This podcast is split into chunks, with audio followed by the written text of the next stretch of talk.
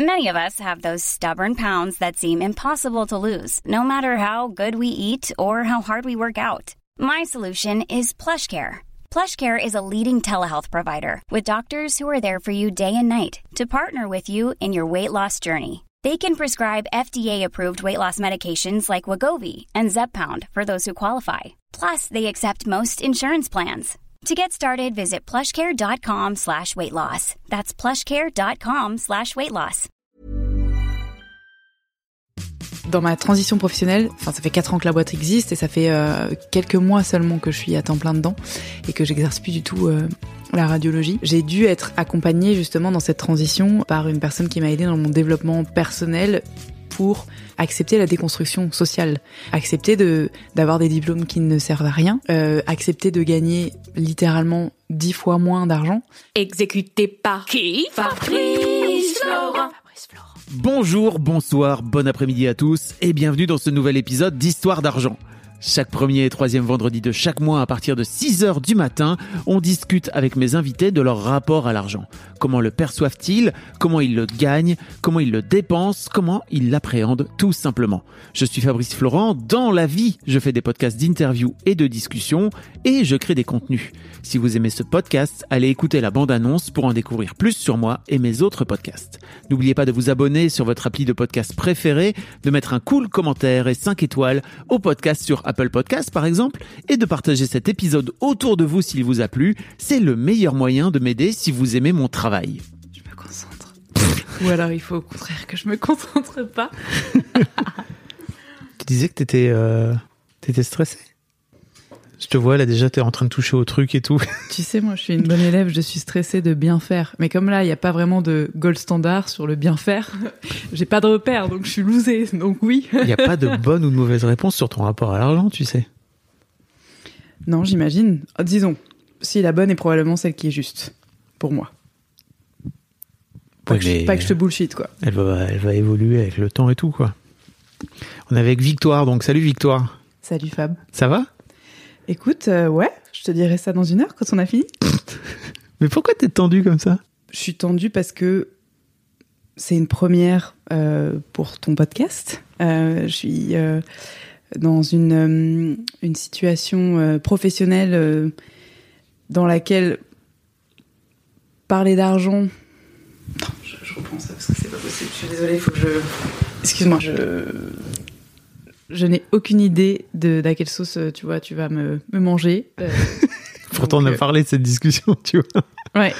En fait, je te pose cette question et j'insiste parce que je crois que ça en dit long aussi sur notre rapport à l'argent, le fait que tu sois tendu là. Parce que je crois que si je venais te parler de ta boîte, t'aurais pas de problème. Je suis tendue parce que euh, j'ai la maîtrise de ce que je peux penser, raconter. Euh, mais euh, particulièrement quand il s'agit d'argent, les pensées des autres et les dires des autres ne sont pas la réalité de ceux et celles qui écoutent.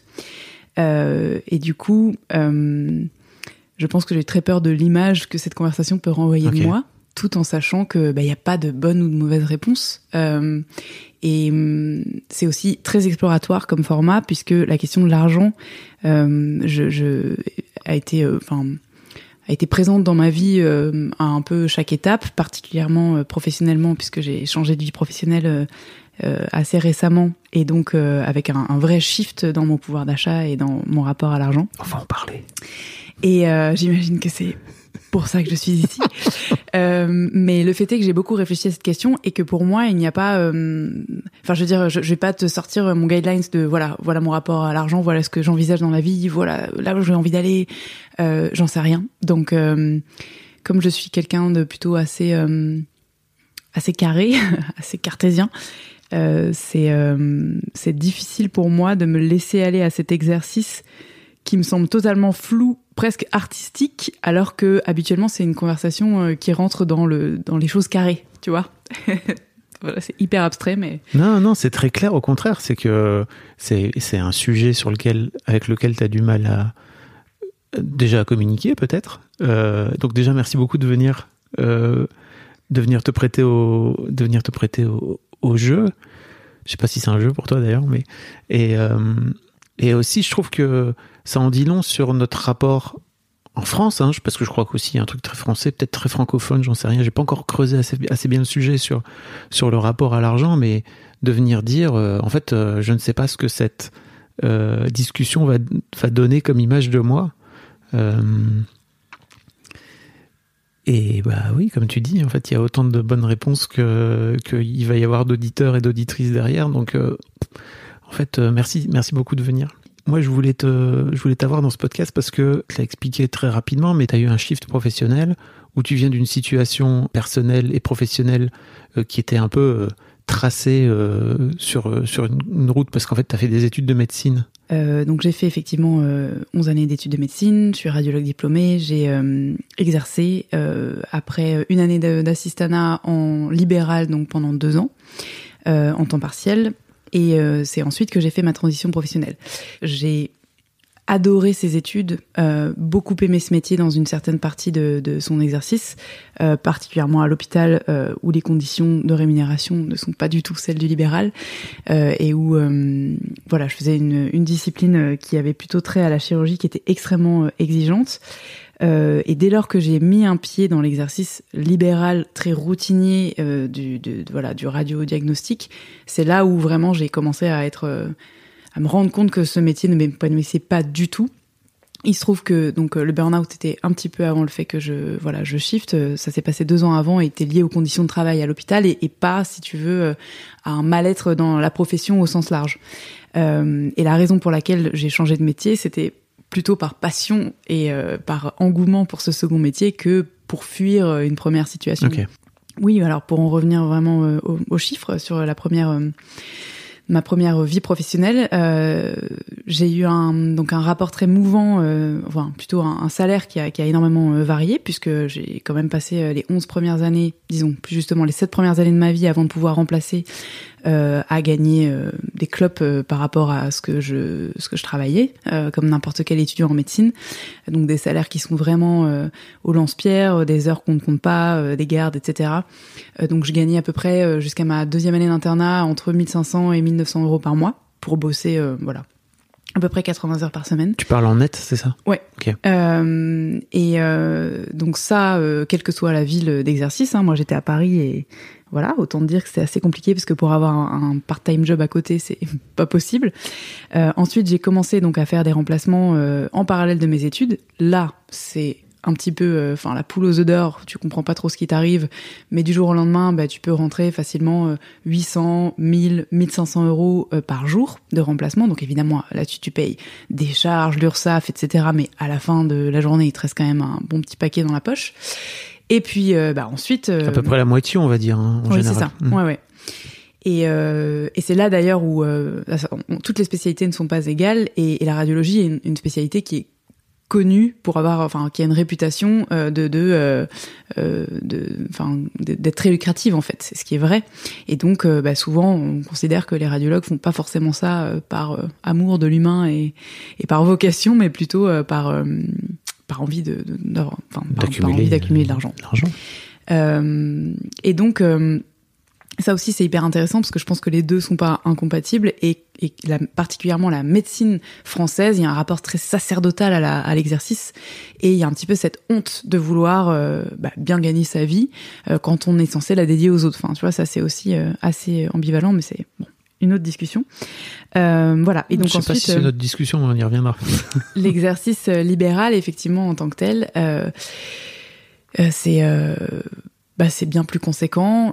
au maximum de mon activité, donc où j'étais remplaçante, j'étais même pas titulaire, j'étais pas associée dans un cabinet. Euh, j'effectuais le travail de deux médecins euh, dans un endroit euh, qui était dépeuplé d'un point de vue médical, donc sur deux machines. Donc je bossais moi-même comme une machine et je, gagnais à peu près 2000 euros par jour net. donc en une semaine, donc cinq jours ouvrés, le tout en étant payé pour bah, mon déplacement, mon logement, la voiture, etc. Je gagnais suffisamment à l'époque pour ne bosser qu'une semaine par mois en tant que radiologue et trois semaines par mois sur mon projet, puisque comme tu l'as dit, les deux premières années on se payait pas du tout. Et euh, c'est une boîte que j'ai montée avec mon frère, euh, voilà, qui aujourd'hui est, euh, est, est, est, stable et voilà est rentable et à l'équilibre, ce que tu veux. J'imagine qu'on développera après aussi Oui. là-dessus, dans lequel j'ai pas du tout le même rapport à l'argent et les mêmes rentrées évidemment euh, Bien d'argent. sûr. Parce que la passion. Parce que la passion. Mais donc si jamais, en- en- entre autres la passion, mais euh, mais si jamais j'avais poursuivi dans cette voie, effectivement les salaires euh, peuvent aller entre 20 et 40 000 euros par mois. Euh, encore une fois avec euh, quand même euh, des guillemets euh, à placer, à savoir euh, ben voilà une IRM ça coûte euh, un million d'euros, euh, ouvrir un cabinet en particulier euh, dans un endroit comme Paris ça coûte aussi une tête, donc il y a des emprunts colossaux, il y a enfin donc c'est pas 40 000 euros in fine dans ta poche, Ouais. mais il n'empêche que enfin je veux dire c'est quand même euh, c'est colossal par rapport à ce que ce que gagne 99,9% du reste de la population euh, dans le monde et 99% en France. Ouais. Euh, on, va reparler de, tout ça, mais merci pour ce résumé, ça, plante bien le décor, je trouve. Euh, la première question que je voudrais poser à tous mes invités dans, dans, dans Histoire d'argent, c'est si je te dis euh, le mot argent, c'est quoi les premiers trucs qui te viennent à l'esprit? Ah, Le premier mot, c'est sécurité, c'est certain. Le deuxième, c'est... J'hésite entre gratitude et redevance. Euh, Redevance. Pour moi, l'argent n'est pas euh, n'est- pas un dû, n'est pas quelque chose. euh, voilà, enfin, c'est quelque chose qui se qui se gagne et qui se mérite. En revanche, euh, je- je- je- j'adore le revers de, de générosité qui peut être associé voilà au fait d'avoir de l'argent euh, que ce soit euh, enfin donner de son temps ou donner littéralement euh, de la monnaie. Euh, donc voilà c'est la redevance c'est aussi bah, être redevable tu vois à, à- aux gens qui m'ont fait confiance à un moment donné qui m'ont permis de gagner cet argent à ma famille qui m'a permis de grandir dans un contexte sécurisant euh, et de pouvoir euh, faire des études m'épanouir et à mon tour euh, voilà euh, m'enrichir de sorte que euh, bah, je puisse euh, secondairement euh, tu vois il y a une forme de de, de, rétribution. Le troisième mot, euh, ça c'est complètement, euh, ça va te paraître complètement out of the blue, mais euh, je dirais que c'est patriarcat. En fait, euh, j'ai réalisé quelque chose. Finalement, j'ai appris à savoir ce que c'était que l'argent, savoir gérer l'argent et, savoir et, comprendre les codes très masculins finalement associés à l'argent et à sa gestion à partir du moment où j'en ai moins eu, voire très peu eu, et où j'ai dû réfléchir à ok bah comment j'allais sécuriser euh, mes billes pour euh, l'avenir parce que si euh, je décide de ne plus jamais exercer euh, la médecine, a priori c'est c'est dans cette voie, enfin c'est cette décision que j'ai entérinée. Eh bien, comment est-ce que je me sécurise justement et, et comment est-ce que je secondairement je, je m'épanouis et je m'enrichis pour pouvoir donc deuxième mot être être moi-même dans un dans, cet élan de générosité. Et en fait, euh, j'ai découvert que tout ce qui était autour de l'argent, euh, enfin le- tout, tout comment dire, l'univers de l'argent était intimement associé euh, finalement euh, à euh, au code traditionnel de la masculinité. Euh, évidemment le monde de la finance, mais aussi bah, dès que tu t'intéresses à euh, où investir euh, et quelle que soit le, la discipline, hein, que tu parles de euh, de crypto-monnaie, euh, que tu parles d'art, euh, que tu parles d'assurance vie, euh, c'est à chaque fois euh, un univers extrêmement masculin, euh, très blanc aussi, euh, et euh, bah, des gens qui ont, euh, en l'occurrence, l'âge d'être mon, mon daron ou, euh, ou mon grand daron, et, euh, et ça nécessite quand t'es une nana euh, de de, de, de- comment dire de te faire à ces codes en fait et de, de, de t'approprier une culture euh, que en tout cas moi naïvement jusqu'ici euh, je n'avais absolument pas This is Paige, the co-host of Giggly Squad, and I want to tell you about a company that I've been loving, Olive and June. Olive and June gives you everything that you need for a salon quality manicure in one box. And if you break it down, it really comes out to $2 a manicure, which is absolutely insane. It's also so easy to get salon worthy nails at home with Olive and June. The difference between how your nails used to look when you did them yourself and now with the Manny system is a complete game changer. The best thing about Olive and June too is it's a quick dry. Dries in about one minute, lasts for five days, and full coverage in up to one to two coats. Visit oliveandjune.com slash perfectmanny20 for 20% off your first system. That's oliveandjune.com slash perfectmanny20 for 20% off your first system. Hiring for your small business? If you're not looking for professionals on LinkedIn, you're looking in the wrong place. That's like looking for your car keys in a fish tank. LinkedIn helps you hire professionals you can't find anywhere else, even those who aren't actively searching for a new job but might be open to the perfect role. In a given month, over 70% of LinkedIn users don't even visit other leading job sites. So start looking in the right place. With LinkedIn, you can hire professionals like a professional. Post your free job on linkedin.com/people slash people today.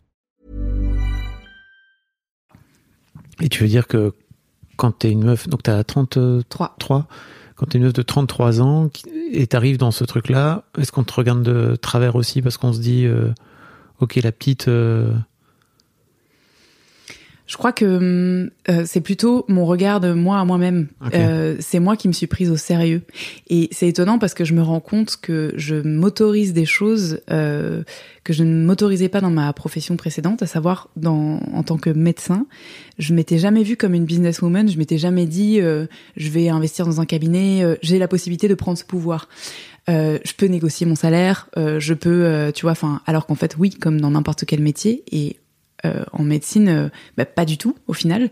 Et euh, t'as particulièrement justement dans cette dimension de compagnonnage, euh, t'as une hiérarchie très forte et t'as aussi euh, voilà une, une- domination patriarcale très importante.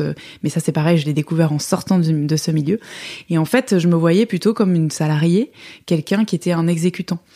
Et, euh, et de fait, je n'avais pas du tout euh, de prise sur les décisions euh, politiques euh, qui pouvaient être liées, tu vois, à mon exercice, le choix des machines, la gestion des employés, le bloc opératoire, etc. Et en sortant de là, en me retrouvant avec une quantité d'argent qui était un petit peu le, le package, si tu veux. Enfin, moi, j'ai pas touché en plus le chômage que je, donc je suis partie euh, de mes fonctions. Euh, j'ai euh, j'ai appris à faire très attention et à m'intéresser bah, aux questions de du futur, de la retraite.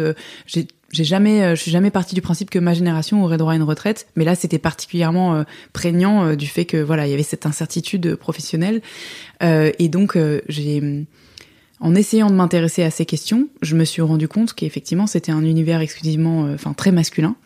Euh, mais je me suis autorisée à euh, m'en approprier les codes, à me dire ok ben voilà toi aussi tu peux euh, pourquoi pas t'intéresser à ben qu'est-ce que c'est la bourse, quelle est sa, quelle est la manière responsable d'investir son argent, comment est-ce qu'on fait un plan d'épargne, comment est-ce que voilà on, répartit un pourcentage, etc etc. Et je me suis trouvée naïvement hein, peut-être mais euh, capable euh, alors que euh, ça aussi, c'est quelque chose que j'ai réalisé a posteriori, mais aussi aberrant que ce soit. Euh, je n'avais aucune formation euh, là-dedans, euh, même en médecine, alors que euh, bah, la plupart des, des étudiants finissent euh, par ouvrir euh, justement un cabinet, euh, avoir, enfin, faire de la compta, tu vois. Enfin, c'est quand même euh, apprendre aussi à se faire payer de la part de patients qui trouvent ça aberrant d'avoir à lâcher 30 balles pour un vaccin et de t'avoir vu trois minutes, tu vois. Et donc, ouais, j'ai fait un petit peu mon mon apprentissage, euh, ma culture. Et tu le vois aussi même quand tu discutes avec euh, justement des, ce que j'ai rencontré, des conseillers en patrimoine, etc. Euh, à chaque fois, ils sont hyper étonnés, euh, même s'ils ont ton âge, que tu aies ces connaissances-là et d'avoir euh, que tu parles leur, euh, leur, dialogue. Tu vois, enfin, pareil, les banquiers aussi. Je suis associée avec mon frère dans l'entreprise. Systématiquement, quand on est en rendez-vous, business, mais a fortiori quand il s'agit de, de, enfin, quand il s'agit de la banque, c'est à lui qu'on s'adresse et pas à moi. Hmm. Classique. Même si c'est ton petit frère. Ouais, alors il y paraît pas, tu vois, mais peu importe en fait. Enfin, Non, mais ce que je veux dire, c'est qu'il n'y a, a même pas une question d'âge qui, Ouais. qui pourrait rentrer dedans. c'est clair. Euh, tu as dit plein de choses hyper intéressantes, mais euh, déjà sur l'aspect euh, que tu te considérais comme salarié, euh, pour moi, il y a un vrai shift dans l'éducation à, à l'entreprise et dans l'éducation à, à la façon de, de, de créer de la valeur, en fait, tu vois. Et, en fait, c'est hyper intéressant que tu te retrouves, toi, en tant que, que médecin libéral et que tu te rends, et qu'en fait, t'es pas, t'es pas ces, t'es pas ce truc-là. Et j'ai- c'est limite, pour moi, c'est un truc qui, qui se refile de, de, de, de, en, de- en famille, quoi, tu vois, tout simplement. Euh, parce que si tes parents t'apprennent pas à- que c'est possible de faire comme ça, bah tu le sais pas, tout simplement. Personne va te l'expliquer. Personne va te l'expliquer. Encore plus en France, je crois. Donc c'est aussi pour ça que j'ai envie de faire ce podcast, c'est que pour montrer aussi qu'il y, a- y, des- qu'il y a des autres possibilités. C'était quoi le rapport de de tes parents et dans ta famille à l'argent? Alors, euh, quand je dis c'était, c'est peut-être encore d'ailleurs. Hein, ouais.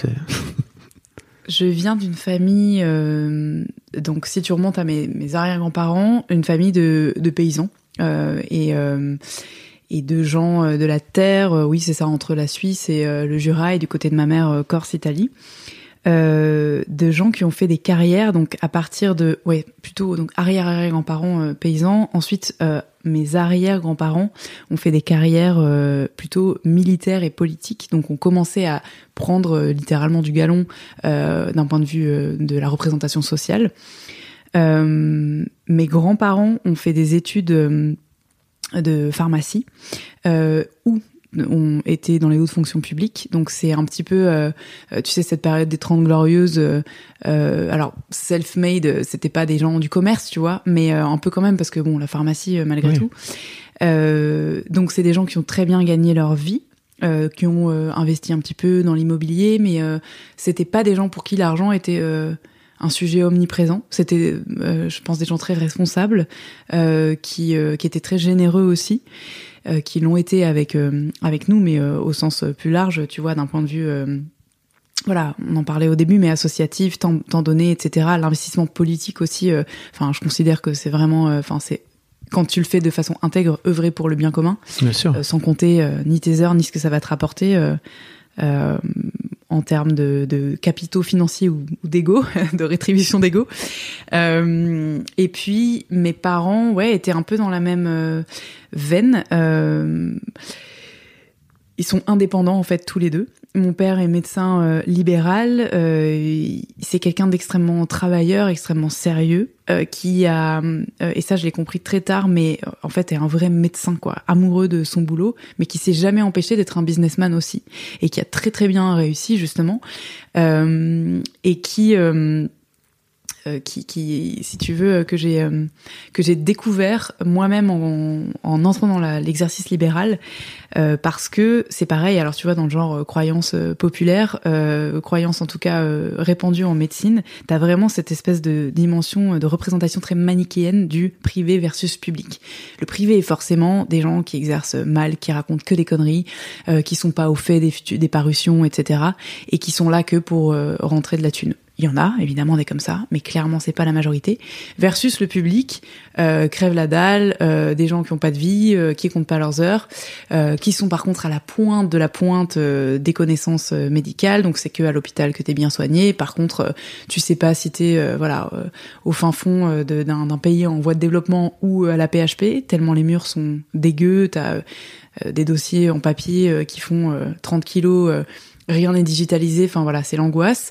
Euh, pourquoi? Parce que tu as cette espèce d'opposition et, et, cette euh, et on l'a vu, enfin tu vois, avec le Covid quoi. Et, euh, et, et, et, moi j'étais persuadée que la voie universitaire c'était la voie de, de, de, de la gloire si tu voulais bien exercer la médecine. Et le jour où j'ai commencé à faire des remplacements en privé, j'ai dit à mon père ah ben tiens c'est marrant, je pensais pas que on pouvait bien exercer son métier en, libéral quoi. Et j'ai dit ça, euh, je lui ai fait vachement de peine, mais sans m'en rendre compte, tu vois, parce que je parlais de ma discipline. Euh, et, mm, et voilà, lui, c'est jamais interdit, tu vois, d'avoir cette euh, d'avoir cette double reconnaissance et cette double possibilité de voilà à la fois de s'épanouir, de faire bien son métier, mais de bien gagner sa vie. Et donc ma maman est libérale, elle est juriste en, en urbanisme. Euh, ça te répond pas trop sur le rapport à l'argent? Comment te dire? Bah Déjà, ce qui est intéressant, c'est que ça veut dire que ton père t'a pas transmis cette, ce truc-là, tu vois, de tu peux à la fois être médecin et gagner bien ta vie et en faire un business entre guillemets, quoi. C'est-à-dire que tu racontais que tu t'étais toujours considéré comme une salariée. C'est assez fort. Je sais pas exactement pourquoi. Euh, Peut-être que encore une fois, c'est une place que j'ai pas prise non plus, tu vois, euh, avec ce, ce, fameux syndrome de la bonne élève. Moi, j'ai quand même été euh, étiquetée très tôt euh, l'enfant sage euh, et premier de la classe de la famille, et du coup, ça te donne pas beaucoup d'autres euh, possibilités d'entreprendre au sens large. Tu vois, tu, tu es quand même dans un rôle euh, et euh, ben dans cette case, dans cette case salariat, tu sais, c'est le fameux employee of the month quoi. Enfin, j'étais un peu là-dedans. Employé-tu-moi. Euh, et c'est ça. je sais pas si ça existe ça en France. C'est pour ça Non, que je je le dis en anglais. Mais euh, en gros, euh, ouais, c'est un c'est un rôle que j'ai jamais empoigné aussi parce que voilà, je suis rentrée dans des études dans lesquelles, enfin, c'était pas c'était pas du tout euh, une, une, possibilité pour moi. Et, euh, et ça vient aussi du de comment dire de, de la surspécialité que j'exerçais. En fait cette fameuse discipline chirurgicale euh, elle ne s'exerce quasiment qu'à l'hôpital. Donc en fait dans ma tête ça avait jamais vraiment été un sujet. Après et encore une fois en- enfin voilà cette, cette boîte je l'ai montée avec mon frère et je au départ, c'était un side project et c'est lui qui s'est greffé au truc en se disant mais viens montons une entreprise parce que je suis sûre que ça peut devenir quelque chose et moi-même je pense pas que je me sois sans lui autorisée à, faire ça. Euh, voilà, mais en tout cas, enfin pour résumer sur le rapport euh, de, ma famille à l'argent, euh, il y a la notion que avoir de l'argent donc est, est, est- rassurant et une chance dans la vie. Euh, Il y a aussi un fort attachement à la pierre. Euh, tu vois, on est très patrimoine immobilier, donc non pas qu'on en ait des milliers des cents, mais en tout cas, si tu veux faire euh, prospérer ton argent et si tu veux être sécure, euh, c'est là-dedans qu'il faut aller. Il y a un attachement aussi au lieu, tu vois, qui est assez fort. Ce côté construire et s'enraciner quelque part, euh, c'est assez important, je pense, dans ma famille. En tout cas, c'est ce qu'on m'a transmis. La notion de risque. Associée à l'argent, elle a existé, mais euh, clairement, on m'a toujours dit, voilà, l'investissement en bourse ou dans des boîtes, euh, faut que tu saches que c'est de l'argent que tu potentiellement perds en totalité. Ça, c'est assez cool, tu vois, de, le savoir. Euh, et puis, il y a aussi cette notion très importante de de kiffer. Et ça, c'est très cool d'avoir grandi avec ça.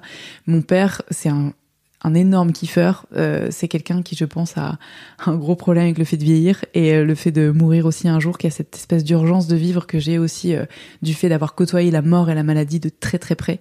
Et ça depuis depuis enfant, mais encore plus depuis mes études.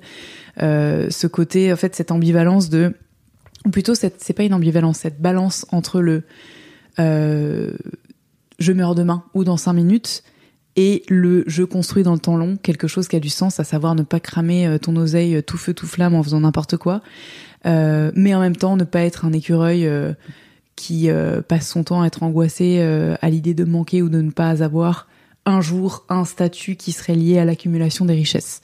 Et ça, c'est un truc, je, suis genre ever grateful parce que je j'adore cette enfin j'ai toujours vachement profité voyager enfin donner aussi et euh, et c'est c'est pour moi c'est vraiment une ultime richesse tu vois d'avoir ça Ok.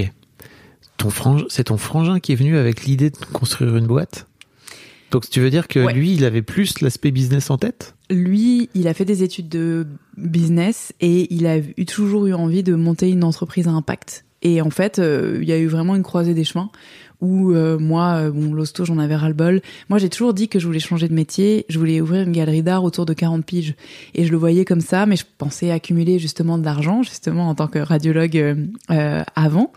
Et euh, bon il se trouve que la vie a fait que en parallèle je développe plusieurs projets dont cette idée que j'avais de The Good Goods qui est l'entreprise qu'on a aujourd'hui qui était dans ma tête un side project qui était un support écrit sous forme de blog euh, pour parler de l'industrie de la mode euh, en tant que euh, pollueur euh, massif euh, et euh, responsable de tas d'injustices sociales et quelles sont les solutions, quelles étaient les solutions pour remédier à ça.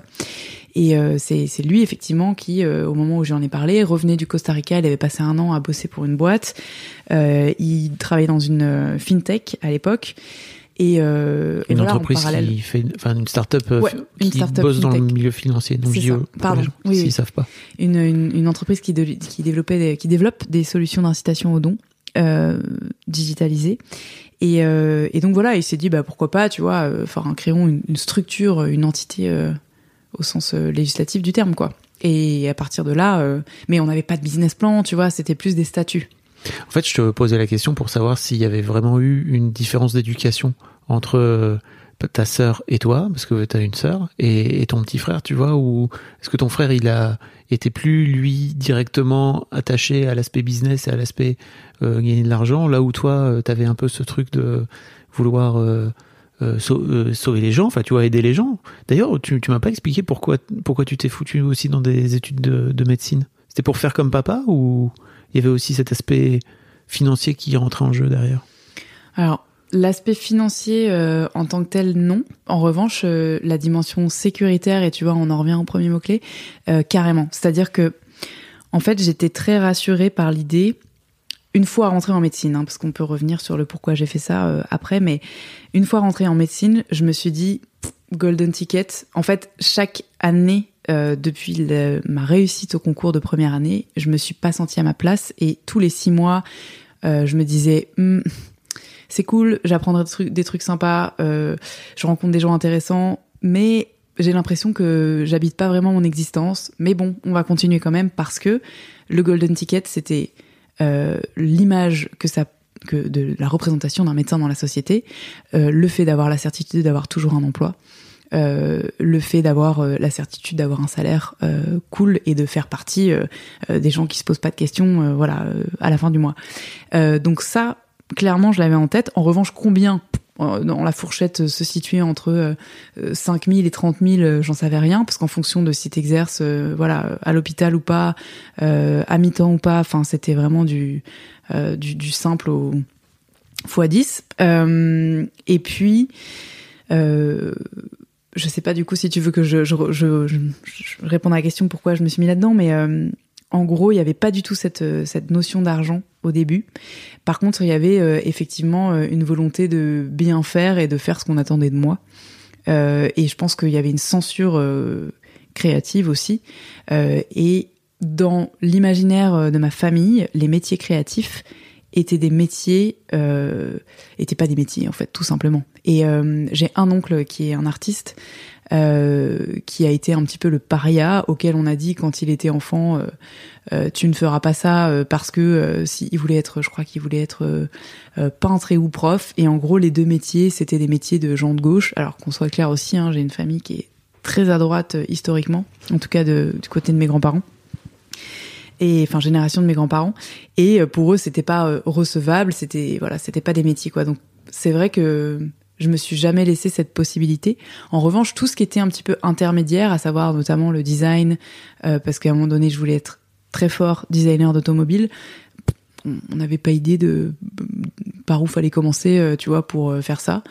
Et, et donc, à aucun moment, j'ai considéré que c'était une option, quoi. Et pour ce qui est de l'éducation, je pense que mon petit frère a beaucoup moins eu cette dimension de vocation, imposée ou pas, euh, que lui, euh, il n'était pas hyper euh, scolaire et que il a tout de suite compris qu'il fallait être démerdard et il s'est tout de suite justement démerdé, notamment en termes d'argent de poche. Il a commencé à faire des petits business au lycée, à être le premier à commander, tu vois, sur les sites e-commerce à l'époque des prémices du e-commerce, des trucs made in China pour les revendre dans les, cours de récré. Ah, enfin voilà, tu vois. Donc, Je vois le style. ce genre de mindset. Et toi, comment tu regardais ça, en fait, le fait que lui, il se, il se démerde pour aller chercher de la thune et tout, ça te, ça te faisait dire quoi? Vous avez combien d'années d'écart? On a 3 ans et 8 mois avec ma sœur, qui est mon aîné, et mon frère, qui est mon petit frère. Euh, écoute, j'en sais rien parce que je pense que je l'ai appris a posteriori. Il euh, y a une chose que je me, dont, je me souviens, tu vois, euh, en en discutant là, c'est que par contre, j'ai toujours été euh, j'ai toujours eu une volonté d'indépendance très très forte. Je pense que ma mère a quand même été dépendante de mon père financièrement et que pour moi, notamment en tant que femme, c'était un, un no-brainer quoi. Et donc j'ai toujours su que je voulais être, enfin être libre de pouvoir justement m'épanouir, voyager, investir dans ce que je voulais et notamment dans l'art, c'est arrivé très tôt. et pour ça que je voulais avoir besoin de personne, donc j'allais avoir besoin de gagner une certaine somme d'argent, mais je voulais le faire toute seule. Et la deuxième chose qui est très importante aussi pour moi, c'est que c'est marrant, tu vois, je, je, je, conçois la redevance, mais euh, je ne, comment dire, je n'attends rien en revanche euh, des autres et, et, et, certainement pas de ma famille. Alors je, je, suis très très consciente de la chance que j'ai eue d'avoir eu, euh, euh enfin cette euh, la possibilité de grandir dans une sécurité financière, d'avoir fait ces études aussi longues, d'avoir été soutenue par mes parents, etc. Mais en revanche, tout ce qui est, tu vois, tout ce qui touche à l'héritage et cette espèce de, enfin cet argent bonus entre guillemets, pour moi c'est ça n'existe pas le jour où ça tombe, si ça tombe, c'est tant mieux. Mais en attendant, euh, j'ai toujours considéré que je, je devais euh, être autosuffisante, partir euh, de zéro. Et ça depuis euh, la seconde où j'ai commencé à faire du babysitting à 14 piges, euh, comme une, euh, enfin voilà, tous les soirs, le week-end, etc. Et me me constituer une trésorerie notamment, enfin qui m'a servi pendant tout mes, toutes mes études. Tu vois, par rapport à mon à mon frère, en fait, je j'étais un peu un bulldozer quoi. Je savais que c'était self secure et je savais que j'aurais euh, rien à, à demander euh, à personne par la suite. Et à tel point, c'est drôle, mais que mon père a un rapport à l'argent très différent à ses trois enfants, au sens où dès que ma sœur, euh, qui elle pour le coup est artiste, euh, était beaucoup plus dans un rapport infantilisé, insécure en tout cas dans son dans sa dans sa vie professionnelle, euh, elle a toujours été très aidée. Euh, notamment par mon père et moi dès que euh, je lui demandais d'être caution pour un appart ou euh, je lui disais bah voilà c'est un peu dur ce mois-ci et il me disait non mais bon c'est bon toi tu fais un remplat et puis t'es pété de thunes tu vois avec ces expressions là Ah, et intéressant. Ça veut dire que vous étiez pas logé à la même enseigne? pas du tout Ok. Non. Parce que toi, toi, t'étais un peu, bah, comme tu savais te démerder, tu savais te démerder, et il fallait filer un coup de main à ta sœur qui était dans une carrière artistique, quoi. C'est ouais c'est exactement ça Comment en tu le tout cas, vivais en tant qu'en- en tant qu'enfant euh, là où je pouvais ne pas bien le vivre, c'était dans la démonstration d'affect. Euh, si tu veux, je me disais bon ben si j'associe ça à l'amour qu'il porte à ses enfants, clairement, il me manque des billes, tu vois. Mais euh, en pratique, non, je pense que c'était juste. Enfin, je- si tu veux, j'en ai j'en ai pas fait un, un reparlé avec lui sujet quoi. Hmm, C'est intéressant. Non, ce qui est hyper intéressant, c'est que tu vois, je l'ai eu au téléphone il y a deux heures et que il m'appelle encore euh, docteur. Enfin, tu vois, je décroche le téléphone, il dit ah ça va docteur, docteur Satonnet. Et il n'arrive pas à se départir du fait que, alors bon, je serai toujours docteur, hein, c'est un titre, Oui. c'est un fait, Euh, mais pour lui, euh, c'est c'est pas concevable et je pense qu'il comprend pas tout à fait ce qu'on fait et Mm. que et que voilà ce, statut cette posture euh, reste euh, intéressant. Euh, après euh, je sais pas enfin c'est c'est je sais pas quoi te dire. On se construit vachement dans le regard de ses parents. Et donc mais mais ce qui est chouette c'est que je moi je me suis émancipée justement de son regard et de la validation que j'attendais de lui ou de ma mère à travers toutes ces cases que j'ai pu cocher, euh, que ce soit en termes de euh, financier, euh, tu vois, euh, avec cet, cet exercice euh, médical ou euh, de diplôme. Aujourd'hui, c'est, enfin, c'est self-made. J'ai aucun diplôme pour mon exercice actuel. Le fait de maintenir une boîte à flot, enfin, il y a que moi qui puisse en être fier en fait, et j'ai pas besoin. Enfin, c'est pareil que, que l'héritage, c'est du bonus, tu vois. S'il me dit c'est bien, je suis heureux pour toi, je suis fier de toi, c'est cool, mais je, je l'attends pas. Oui, euh, t'as raison. En fait, euh, on se construit beaucoup par rapport à ses parents, mais ce que je veux réussir à décrypter aussi avec ce podcast, c'est comment les parents viennent te mettre aussi des trucs dans la tête, tu vois, dans ton rapport à l'argent. Il y a un truc que tu m'as dit qui était très intéressant, c'est que tu faisais du babysitting, c'est-à-dire que, en gros, tes parents gagnaient bien leur vie. Euh, J'imagine que tu n'avais pas forcément besoin euh, de pouvoir faire ce- ces petits jobs-là pour pouvoir, euh, je sais pas, vivre ta vie, faire tes sorties, etc. Mais tu as eu très très vite l'idée de te dire, ok, faut que je gagne ma thune, quoi. Ouais, et je vais même te dire un truc, j'ai eu très très vite, euh, j'ai refusé de l'argent de poche. Ah, C'est pour ça que j'ai fait du babysitting. Ok. Et ça, c'est un truc, euh, effectivement, mon frère et ma sœur, on n'a pas du tout vécu les choses euh, de la même manière. Pour quelle raison? J'aurais du mal à te dire, mais en tout cas, je sais qu'autour de 13-14 ans, je voulais plus avoir ce lien euh, de dépendance financière à mes parents. Et donc, et ton frère et ta sœur continuent à l'avoir? Ouais, mais même plus tard, parce qu'en fait, euh, j'ai, tu vois, dès que j'ai commencé mes études de médecine, je faisais des gardes de nuit en deuxième année euh, en tant qu'aide-soignante, euh, donc euh, à- en post-opératoire et en maison de retraite. Donc euh, littéralement, tu changes les couches de personnes âgées. Tu ne dors pas puisque tu réponds aux sonnettes de patients qui sortent du bloc et qui sont douloureux. donc entre 19h et 7h du mat. Et je sortais de là, je gagnais 150 euros la nuit, donc c'était vachement bien, tu vois. Pour moi, j'avais 18 ans. Euh, en revanche, euh, bah, j'allais en stage le lendemain et je me mettais assez mal quand même. Euh, donc ça m'a permis de faire des voyages de ouf, d'aller boire des coups avec mes potes. Enfin, ça c'était hyper cool. Mais effectivement, j'avais cette volonté d'indépendance très vite. Et, et, c'est un truc qu'on a pas partagé avec mon frère et ma sœur, puisque eux ont fait des études de commerce euh, dans des écoles qui coûtent la blinde. Enfin voilà, moi j'ai jamais eu de prépa privée, ni en première, ni en, sixième année. Donc pour le concours d'internat, c'est quand même des boîtes qui coûtent entre 6 et 10 000 balles euh, par an. Euh, la seule chose que mes parents m'ont payé, par contre, c'est 500 balles de fac chaque année, plus, allez, peut-être quoi, entre 1000 et 1500 euros de bouquins étalés sur 11 années d'études, tu vois c'est, je trouve que ça aussi c'est hyper intéressant la différence qu'il peut y avoir entre euh, au sein d'une même famille, tu vois, de, traitement par rapport à l'argent.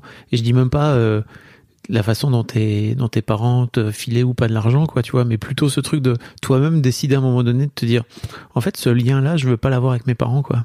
Ça me fascine toujours. C'est d'autant plus intéressant, euh, je trouve que dans ma transition professionnelle, c'était assez complexe. Hein, je, là, j'en parle avec beaucoup de euh, d'aisance, mais euh, bon, il y a quand même eu quatre ans. Euh, enfin, ça fait quatre ans que la boîte existe et ça fait quelques mois seulement que je suis à temps plein dedans et que j'exerce plus du tout la radiologie.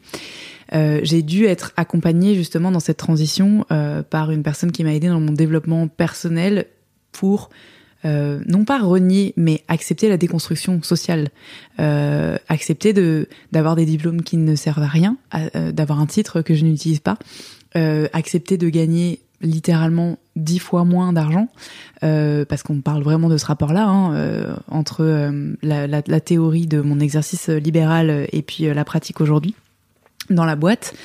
et en fait, j'ai bossé beaucoup juste, mais pour expliquer, c'est que tu as fait pendant très longtemps de ce fait-là des remplacements pour pouvoir gagner ta vie. Ouais. Là où ta boîte actuelle pouvais pas te, te payer, enfin tu pouvais pas te rémunérer avec ta boîte, quoi. Juste pour expliquer, pour être très concret, quoi. En fait, ça et donc tu t'es fait aider, c'est ça? Ça fait 14 mois qu'on se paye euh, et on voulait, euh, on voulait pas se payer des clopes, euh, on voulait se payer un vrai salaire, donc c'est pas mirobolant, mais on voulait pas se payer 5 ou 800 ou 1000 euros symboliques. On s'est dit, ok, le jour où on se paye, bah c'est qu'on on peut assumer un loyer, voilà, un niveau de vie. Donc c'est quoi aujourd'hui ton salaire? Aujourd'hui, je gagne 2500 euros par mois. Ok. Net? Net. Donc ce qui coûte 5000 balles à la boîte. À la boîte. Voilà. Pour expliquer bien aux gens. Hein. Ouais.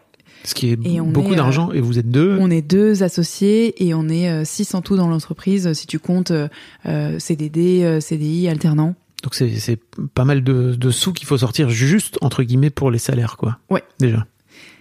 Carrément. et et donc, et donc, pardon, tu t'es fait aider en fait. Ouais, ouais, en fait, je, je, me suis fait accompagner dans cette déconstruction. Et euh, j'ai énormément travaillé sur euh, la mémoire transgénérationnelle et la notion de, de, de, de devoir, ce qu'on doit à ses parents. On leur doit la vie, on leur doit euh, des études, on leur doit l'argent qu'ils ont investi, etc. Et en fait, euh, j'ai appris, à, enfin j'ai compris que cette notion était fausse, elle était complètement erronée, à savoir euh, normalement, bah, quand, tu fais un enfant, c'est un acte d'amour, euh, d'intégrité euh, totale envers toi et envers la personne avec qui tu le fais. Et ce petit être, il est censé, t'es censé tout lui donner, mais ne rien en attendre. En tout cas, c'est la manière dont je perçois la chose aujourd'hui. Moi-même, j'ai pas d'enfant, mais j'espère, si ça m'arrive, avoir vraiment cette le faire dans cette dans cette dimension-là, avec cette éthique, on va dire. Et, euh, de fait, euh, eh bien, je ne, comment dire, j'ai déconstruit justement ce rapport à mes parents que j'avais, ce que je, ce que je leur devais. Je ne leur devais pas de, faire des études. Je devais pas finalement, enfin cette bonne élève, elle avait pas de raison d'être. Et euh, du coup, je pense que casser ce, lien donc par l'argent à mes parents très tôt, c'était déjà une manière de leur faire comprendre que je voulais euh, mon indépendance et que j'en avais marre d'être cette bonne élève. Sauf que il y a eu un moment entre tu vois le l'action et la réalisation. Euh, mais à mon sens, ouais, c'est comme ça que je l'interprète aujourd'hui. Je, vous renvoie au premier épisode du podcast euh, avec Christian Junot où il a tout un exercice de déloyauté qui est hyper intéressant et notamment de déloyauté par rapport à tes parents, mais ça peut être aussi par rapport à, je sais pas, un associé, quelqu'un qui t'aurait à un moment donné euh, euh, qui t'aurait aidé, il faut réussir à, à un moment donné se sortir de là, quoi. Donc ouais, t'as as fait t'as fait ce t'as fait cet accompagnement là avec un, un, un coach, un thérapeute, c'est ça, c'est ça? Ouais, c'est ça exactement. C'était sur à peu près quatre mois, à raison d'une fois tous les dix jours. Euh, je savais pas du tout où ça allait me mener, si ce n'est que j'avais besoin de repères euh, pour avancer et pour ça aussi c'est très intéressant. euh, en tout cas, enfin, ça m'a paru très intéressant de euh, comment dire me accepter euh, empoigner ma légitimité dans le business et dans cette entreprise parce qu'en fait j'ai réalisé aussi grâce à lui que euh, je, je prenais que 60%, 50% de risque finalement en gardant cette facilité de gagner euh, 1000 euros par jour. Donc c'est facile, tu vois, tu fais euh, euh, deux jours, euh, trois jours, euh, une semaine par mois et bah t'as de quoi vivre extrêmement, enfin aisément. Et euh, au final, je me mettais jamais en danger, en fait. Et euh, du coup, je m'investissais jamais à fond pour cette entreprise. Euh, je l'étais mentalement, mais je l'étais pas euh, concrètement. Et notamment par rapport à mon frère, c'était très asymétrique parce que lui, il avait pas ce cette soupape. En fait, le choix qu'il avait, c'était de repartir dans une boîte ou de remonter quelque chose euh, à côté. Mais de fait, euh, il pouvait pas avoir ce confort. Lui avait le chômage que moi je n'avais pas, mais ça allait pas être infini, quoi. Et donc, finalement. Lâcher ce parachute doré, c'était euh, un acte de foi dans cette entreprise et c'était aussi euh, un espèce de serment que je me faisais à moi-même de réussir et à lui euh, bah, de, de nous accompagner dans cette ce- ce- cette réussite potentielle. Alors après, la définition de la réussite, on peut on peut aussi étayer là-dessus, mais en tout cas, voilà, couper le cordon, c'était important pour moi, pour lui et pour l'entreprise. Comment t'as vécu euh, ces années d'abondance financière quand l'argent coulait à flot Euh, Est-ce que tu peux nous expliquer un petit peu ce que ce que t'as fait de ces sous? Euh, Donc on est bien d'accord pendant un an et demi, c'est ça? Ouais, c'est ça, à peu près deux ans en fait, entre le moment où j'ai quitté l'hôpital. Alors à l'hôpital, euh, je, en tant que chef de clinique, euh, je gagnais quand même bien ma vie, mais euh, sans commune mesure avec le, le privé. Et le privé, oui, c'est ça, c'était quasiment deux ans. Tu gagnais combien euh, en tant que chef de clinique à l'époque? À peu près euh, 6 000 euros par mois. Ok. Parce Ouais. que déjà un salaire enfin, qui te met tout de suite dans Oui, les salaires tr- très riches de- des Français. la moyenne des salaires très riches, Ouais. en effet. De façon très schématique, donc je peux te répondre, j'ai eu un, un fonctionnement extrêmement binaire. Euh, la première chose que j'ai faite, c'est j'ai cherché encore une fois, on y revient, mais à me sécuriser. J'ai acheté un appartement euh, en allant voir le banquier. Euh, alors c'était au tout début de mes remplacements, donc j'avais un salaire euh, faible à l'hôpital. En revanche, j'avais un, un potentiel de salaire important euh, à côté, et donc j'ai négocié comme ça euh, la possibilité de faire un emprunt. Donc la première chose que j'ai fait, euh, euh, j'ai investi dans la pierre. Euh, j'ai acheté un appartement en deux pièces à Paris dans lequel j'ai d'abord euh, vécu et ensuite que j'ai loué, ce qui est encore le cas aujourd'hui. Et euh, Ça représente un investissement de combien pour rentrer un peu dans les chiffres? C'est- un appartement euh, qui. Alors, tu veux dire ce que j'ai mis de ma poche ou euh, bah, Globalement, combien coûte ton appart, quoi, tu vois? En, en- Je pense que c'est approximativement 350 000 euros aujourd'hui. Tu l'as pas payé autant à l'époque, c'est ça? Que... Je l'ai payé moins à l'époque, mais mais c'est surtout qu'il n'est pas encore totalement à moi. Donc voilà. Enfin, je suis encore en train de rembourser euh, un prêt. Une fois que j'ai eu fait ça, je pense qu'avec le reste de l'argent qui était liquide, j'ai fait un petit peu n'importe quoi. Alors euh, je me suis fait kiffer clairement. J'ai fait euh, des voyages extraordinaires. Euh, j'ai pu aussi me laisser un petit peu porter parce que j'ai fait un, notamment un voyage de quatre mois. voilà, enfin assez ouf dans lequel j'ai dépensé sans vraiment compter. Euh, j'ai euh, ensuite j'ai investi dans dans l'art, euh, qui était une chose voilà que qui était importante pour moi. Je avec des budgets très variables, hein, c'est de 90 à 2000, euh, 3000 euros.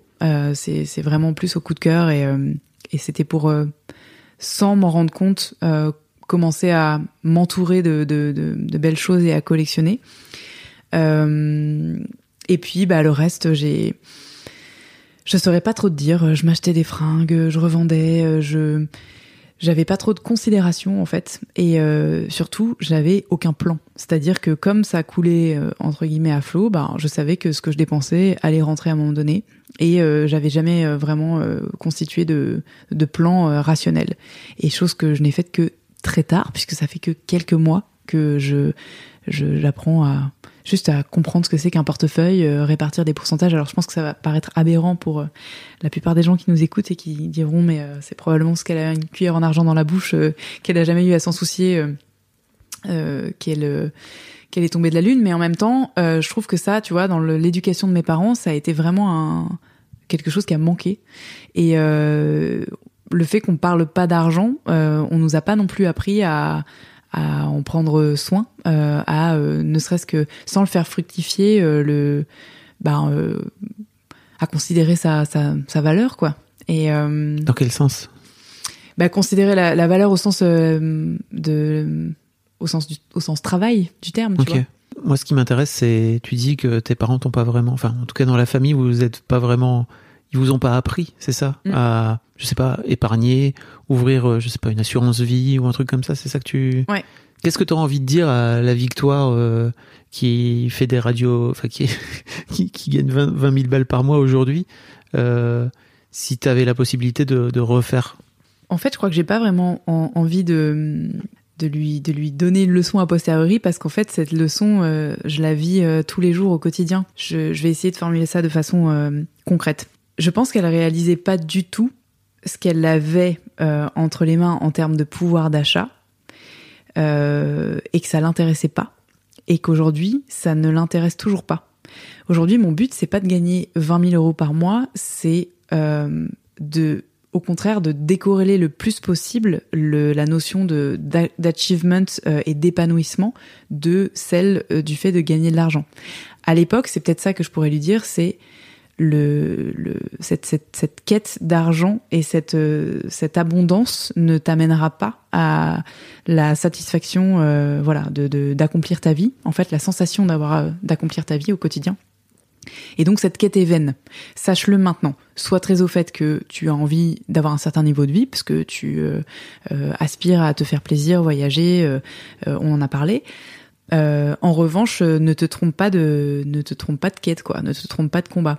Et, euh, et finalement, euh, elle a compris toute seule euh, la victoire de l'époque en, en étant au top du game potentiel, voilà, de de, de, de cet argent, quoi, tout court, et en se rendant compte que je, juste je flétrissais de, de l'intérieur, tu vois. Enfin, j'étais, j'avais j'avais 31 piges. Alors le burn-out c'était avant, j'avais 29, ouais, 30 ans, et et je bah, le burn-out était, un annonciateur de quelque chose déjà. En fait. C'est ça. C'était, j'étais dans un espèce de tunnel sans fin de possibilité théorique de m'épanouir à travers une accumulation dans laquelle je savais qu'il n'y avait pas d'issue pour moi.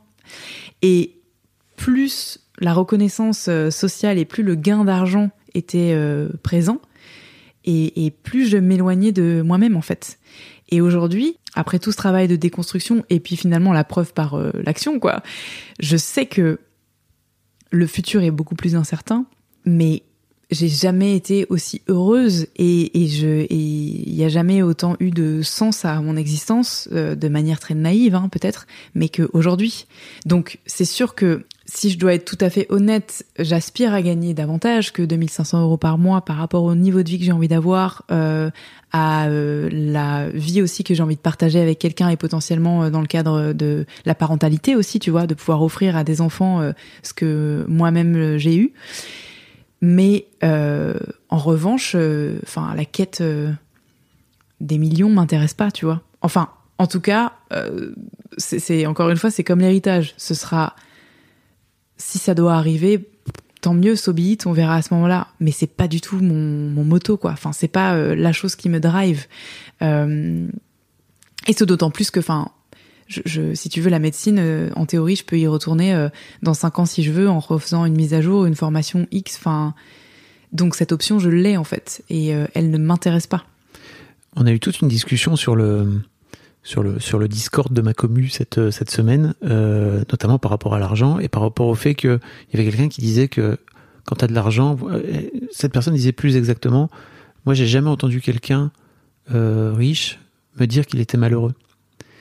je dois faire des bah, Moi aussi, je peux te le dire. Et, en fait, la, question que je voulais te poser, c'est comment tu vivais cette ambivalence d'avoir réussi à quelque part à, avoir cet argent sur ton compte et en fait te dire bah en fait j'ai réussi à cocher l'aspect sécuritaire de de, de, bah, de, tes envies en fait et en même temps d'avoir l'impression de flétrir, comme tu disais Alors, je le vivais de façon euh, très somatique euh, et je pense que le burn-out est la conséquence de tout ça. En gros, j'ai toujours euh, été quelqu'un de d'hyperactif, très curieuse, intéressée par des tas de choses, euh, des tas de domaines différents.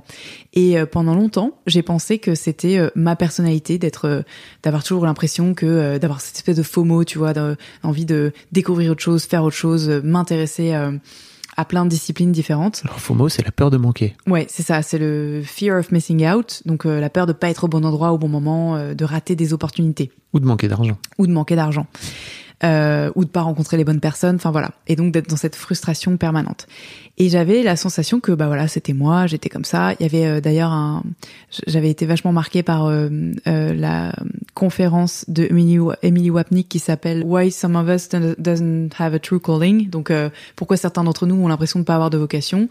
Et donc elle a créé toute une sphère autour de ce qu'elle appelle les multipotentialites, donc les gens qui se lassent, qui, qui changent de discipline tous les six mois, qui sont plutôt bons dans dans ce à quoi ils touchent et qui ensuite euh, changent. Et je pensais être comme ça. Et en fait, euh, j'ai réalisé j'ai réalisé secondairement que c'était simplement parce que je n'étais pas épanouie dans ce métier-là que j'avais besoin de consommer tout ce que je pouvais à côté. Et alors vraiment, matériellement, c'était ça. C'est-à-dire que je sortais de l'hosto, euh, mon premier stage euh, à la pitié, je faisais 8h, 20h, 21h, 6 jours sur 7 euh, dans un service de réa.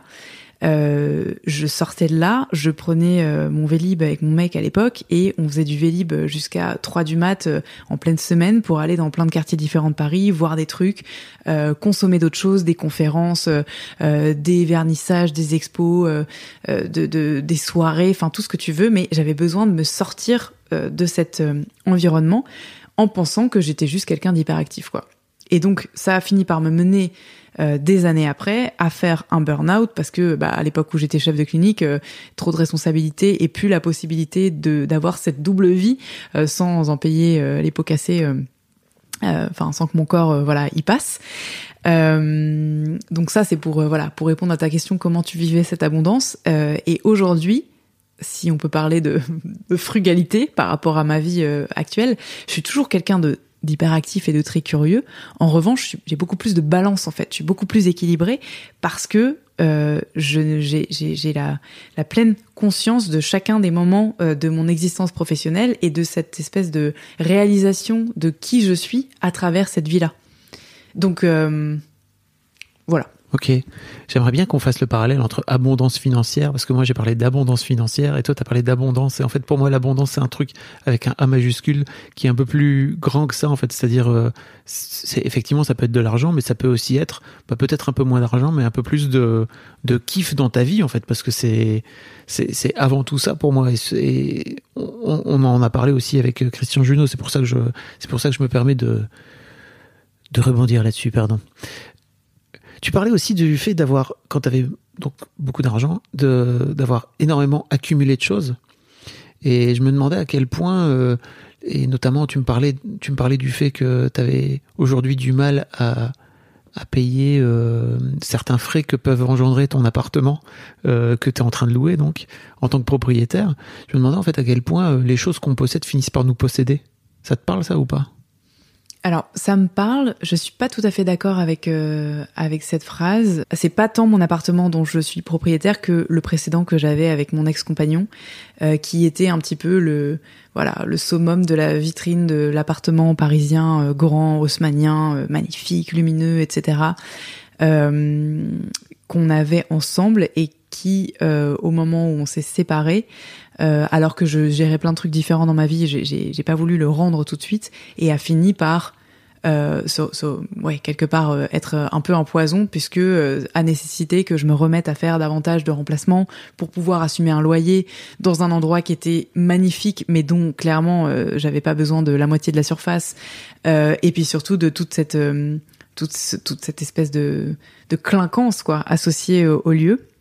Donc effectivement, euh, c'est devenu assez pesant. C'était une forme de statut pour toi, c'est ça?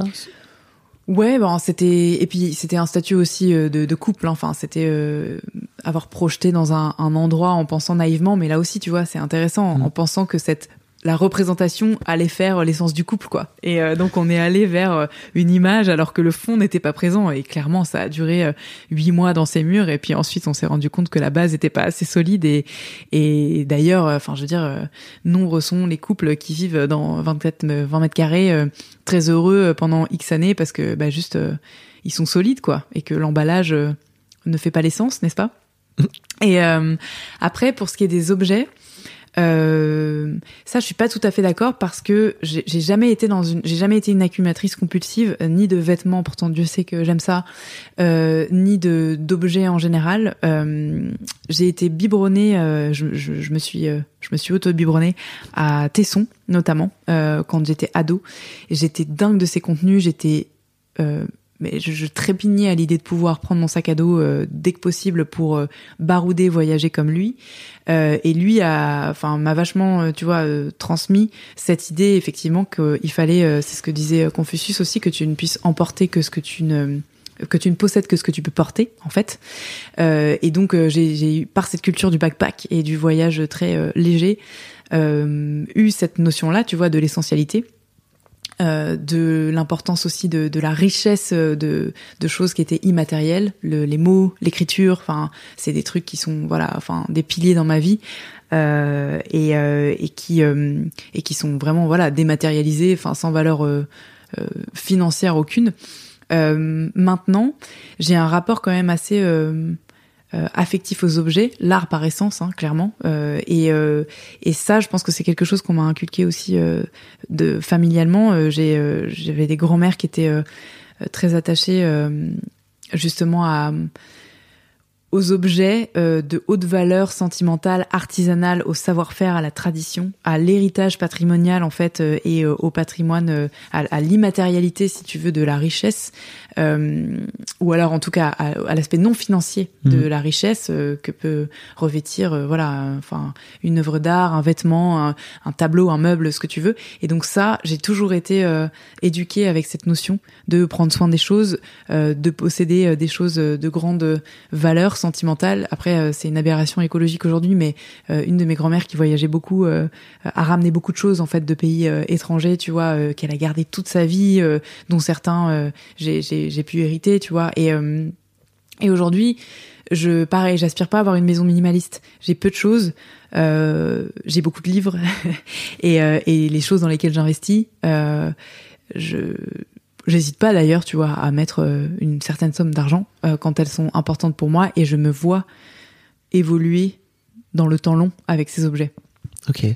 Comment justement ton rapport aux objets et ton rapport à la consommation d'une manière générale a changé avec euh, ton changement de statut? Et notamment depuis que tu as arrêté de faire tes remplacements et depuis que tu es rentré dans un dans un salaire un peu plus on va dire normal pour pour un Parisien, quoi. Parce que pour, pour plein de gens, 2500 euros net, c'est déjà beaucoup d'argent, mais pour vivre à Paris, c'est un... Tu payes combien de loyer aujourd'hui? 1248 euros. Voilà, donc tu as déjà la moitié de ton loyer qui. Et là, là tu as tous les provinciaux qui font.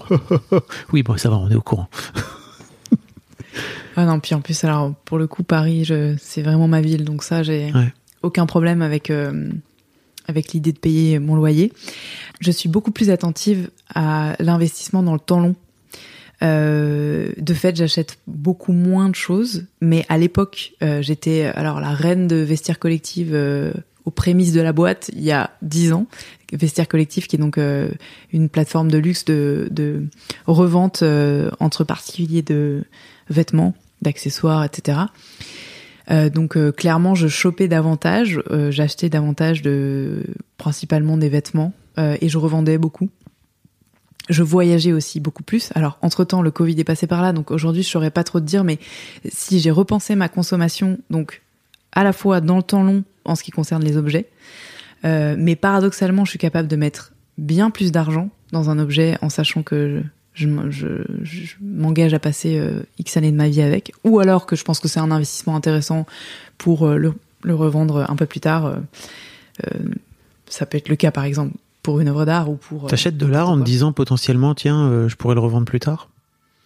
c'est intéressant. Ça dépend, euh, ça dépend vraiment quoi. J'achète jamais Euh, alors déjà, j'achète pas tous les matins, hein, soyons clairs. Euh, j'achète jamais euh, quand ça ne, quand il y a vr- pas vraiment, enfin, un, un coup, de cœur et un investissement part. Mm. émotionnel de ma part, au sens où je me dis toujours, un peu comme tu vois, on parlait de la bourse, mais clairement, si demain ça vaut zéro, tant pis. Enfin, j'aurais kiffé chaque minute de chaque jour à passer à côté de cet objet qui m'aura nourri. Euh, et par contre. euh, dans certains cas, effectivement, j'ignore pas la possibilité euh, que ça prenne de la valeur. Mais enfin, c'est pas, un- ça rentre pas en ligne de compte dans, Oui, dans la décision d'achat. Oui, t'es pas, t'es pas investisseuse, quoi. Non. Tu vois ce que je Enfin, je le suis au sens où euh, j'aime investir dans les artistes pour euh, les porter et leur donner de la force, mais pas euh, pour avoir un backward, quoi. Voilà. Euh, tu m'as posé une autre question. Oui, et dans ce que je te disais par rapport à mon investissement dans les dans les dans les voyages, ça, ça a changé aussi. C'est hyper intéressant, mais ça va avec l'évolution de ma conscience écologique. J'ai appris à, à développer euh, le- la micro-aventure, quoi, tu vois, et puis euh, à faire vachement plus euh, attention à la manière dont euh, je me déplace et euh, et à chérir et redécouvrir euh, bah, tout ce qu'il y avait autour de moi et et à changer ma manière de voyager. J'ai jamais été dans la culture de l'hôtel X étoiles, etc. J'étais vraiment plutôt une baroudeuse. En revanche, prendre un billet d'avion à 3000 balles et puis partir faire des, tu vois, des, faire cinq jours de plongée dans un endroit de ouf et mettre un, vraiment un gros ticket dessus. Bon, c'est des choses euh, clairement aujourd'hui Mhm. que à l'instant T, je peux pas me permettre. Et que tu, est-ce que tu le referais aussi par rapport à, parce que bon, on, on a parlé très rapidement, mais ta boîte est avant tout euh, euh, un média pour parler de durabilité, d'environnement aussi. Donc j'imagine que ça doit te mettre des, ça te fait des inceptions aussi, tu vois. Oui, et d'ailleurs, c'est une, c'est une quête assez géniale euh, et ça, ça participe à, ma sensation d'alignement. Euh, en fait, aujourd'hui, je sais que, notamment suite aux conclusions du GIEC, tu vois, on est censé être euh, à l'enseigne de un long courrier euh, par an et par personne, grand max. Donc déjà tout ce qui est au moyen et petit, enfin et vol court, euh, ça n'existe plus dans ma vie, mais ça depuis euh, au moins trois ans, euh, c'est hyper ponctuel. Ça m'est arrivé d'aller en Corse l'année dernière une fois en avion, mais sinon je prends le train. Je suis partie en Espagne cet été en train, euh, en Allemagne, euh, en Angleterre, euh, dans plein d'endroits différents. euh, et, et ça.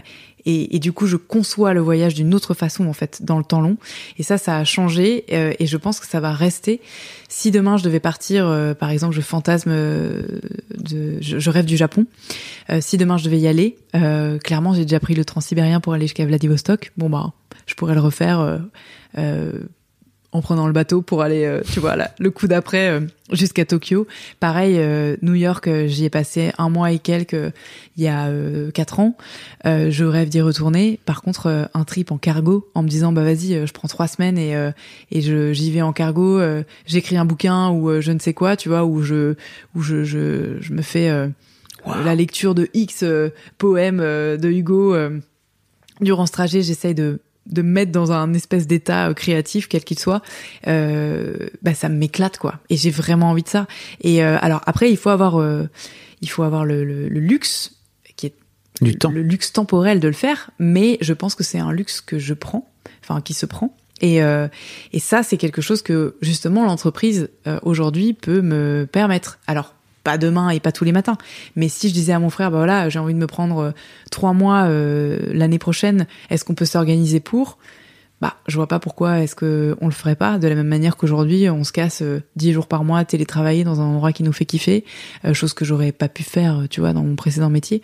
Et et c'est génial et c'est comme ça que j'ai envie de euh, de de me construire et, et que c'est comme ça que j'ai envie d'explorer euh, le monde les voyages et euh, et mon rapport au temps euh, aux choses euh, à l'autre à différentes cultures euh, par la suite. Est-ce que tu es en train de dire que tu as échangé, entre guillemets, euh, de l'argent en cash contre euh, moins d'argent, mais du temps et une forme de liberté Alors, avec des contraintes qui vont avec aussi euh, de responsabilité, de, bah, qu'on en parlait tout à l'heure, de payer tes payer les salariés et tout, quoi. C'est ça que tu, c'est ça ton move? Complètement. Et je, c'est surtout euh, une, une manière de concevoir l'existence. En fait, je pense que avant, j'avais la sensation que tu vois, les études étaient te permettait en partie de kiffer. Ensuite, tu prendrais, euh, enfin, je prendrais éventuellement une année sabbatique pour faire un tour du monde comme euh, font beaucoup de gens, avant de te mettre dans une espèce de schéma hyper routinier, euh, un peu sacerdotal, qui prend fin à l'âge de la retraite, quoi. Enfin, Mm. grosso modo, c'est schématique, mais c'est un petit peu comme ça que hum, les choses étaient mises en perspective avec des espèces de moments de kiff qui étaient aussi des moments de démonstration de à quel point t'as kiffé, euh, que ce soit sur les réseaux ou autres, euh, mais sans vraiment euh, quête de fond. Et, hum, et avec cette notion d'épanouissement par le travail qui était quasiment inexistante. En tout cas, encore une fois, c'était dans ma représentation des choses, quoi. Et je le disais bien, alors moi c'était pas euh, la retraite, mais c'était les fameux 40 ans, euh, où je pensais comme une fleur euh, du jour au lendemain me dire bah ça y est là j'ai atteint le point où je suis sécurisé financièrement euh, et où je vais pouvoir mettre de l'argent dans une galerie d'art. C'était une projection que t'avais? C'était complètement une projection, mais vraiment quoi. Et en attendant, je m'imaginais pieds et poings liés, en me disant bon ben et, et même en remplacement, hein. enfin c'est à dire que on pourrait dire mais finalement pourquoi est-ce que euh, elle a pas euh, continué euh, dans la lancée de faire des remplats à raison de deux jours par semaine j'aurais pu gagner euh, bah 4000 balles par semaine ou allez quoi 2000 euros par semaine donc si tu ramènes tout ça post impôt etc 1000 1500 euros par semaine en travaillant euh, 8 jours par mois Enfin, tu vois, euh, je veux dire, il y a, y a quand même beaucoup de gens qui seraient ok pour faire ça, mais en fait, euh, j'avais la sensation d'aller un peu au bagne, quoi. Tu vois, enfin, Mhm. euh, je, je me sentais, je me sentais vraiment pas épanouie. Et, euh, et donc c'est un choix que j'ai dû faire, mais euh, qu'aujourd'hui je ne regrette pour rien au monde. Mais pour te dire, c'est vraiment un mindset qui a complètement changé.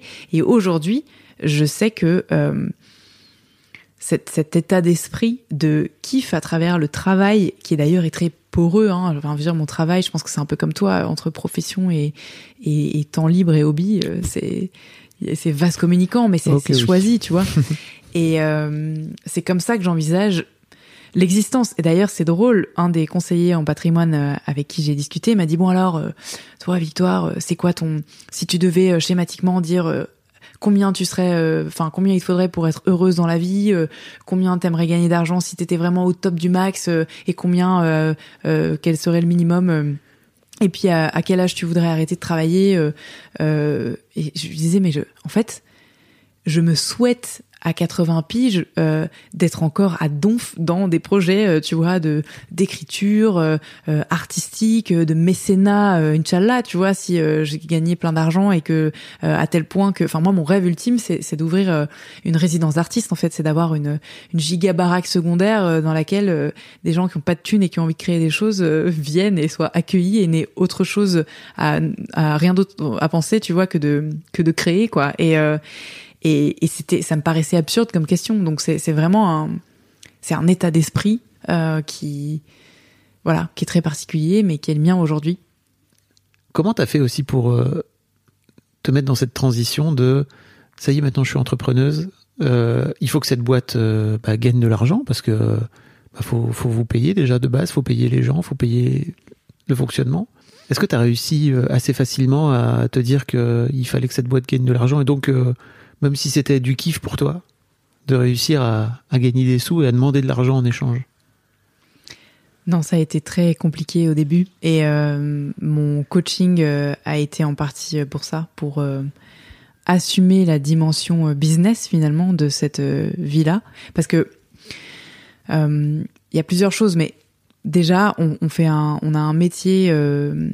Euh, donc euh, on a on a un média et une agence de communication euh, sur la mode responsable, la transition écologique et sociale des entreprises. Donc il y a une espèce de bien fondé au départ et une volonté de prévenir, si tu veux, les scandales tels que l'exploitation des Ouïghours, le l'augmentation des maladies liées aux traitements toxiques qui sont Des fringues, au, tu au veux dire sein de voilà au sein de, des chaînes de production de nos vêtements etc et donc euh, finalement c'est un peu une extension de la médecine pour moi. Au début c'était euh, j'avais la sensation de, euh, de de toucher davantage de gens et d'être un peu en amont. C'est-à-dire que on venait pas à moi malade mais il y avait potentiellement euh, des tuiles qui allaient arriver et que c'était cool si on répandait des messages euh, qui permettaient de les prévenir. Donc sachant que en médecine, euh, tu es habitué à ne pas compter euh, ton temps, euh, à distribuer ton savoir littéralement, sans attendre, ne serait-ce que, enfin une, gratification, un remerciement, tu vois. C'est quelque chose de normal. Je trouvais ça méga ouf au début de The Good Good, ce qu'on me paye pour mon jus de cerveau, quoi. C'est-à-dire que je me disais, mais comment ça Enfin, euh, oui, j'ai des idées, oui, je sais écrire, euh, oui, je sais faire une veille bibliographique et, et, et digérer des infos pour vous les apporter sur un plateau, mais euh, à quel moment euh, vous allez me payer pour ça? Et en fait, je ne comprenais pas. Et surtout, j'avais toujours envie de plus parce que pour moi, c'était tellement épanouissant que quand un client venait euh, nous voir en disant, ben voilà, euh, on aimerait faire un plan de com, on a tel type d'enveloppe euh, budgétaire, euh, je disais, mais attends, mais on peut faire ci, ça et ça, et je connais un tel et un tel et machin, et on pourrait faire trois fois plus sur les réseaux et créativement parlant, et, je, et je- ça me mettait égal de compter les heures et les moyens. Et donc, ça, Trois ça fois été- plus pour le même argent. Exactement. Exactement. Et comme in fine, en plus, le, si tu veux, le, voilà, le, le- l'objet euh, de notre euh, travail est quand même assez bienveillant et cool. Enfin, pour moi, c'était comme euh, compter euh, la quantité de bonheur euh, que c'était comme être avare en bonheur ou, ou en bienfait, tu vois. Mhm. C'était, c'était absurde.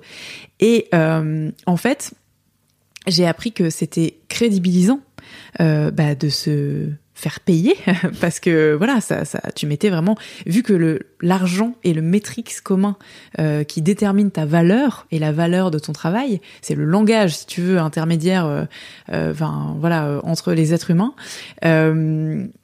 bah ça j'ai j'ai je l'ai appris en fait. J'ai appris à le à le comprendre et je me suis formée pour apprendre encore une fois les codes du business. Alors aussi dans un une sphère assez comment dire assez masculine hein, euh, souvent euh, dans, dans la négociation etc j'ai vachement appris de mon frère euh, j'ai appris en l'observant et puis bah j'ai appris en, en faisant Donc tu es devenue entrepreneuse en fait.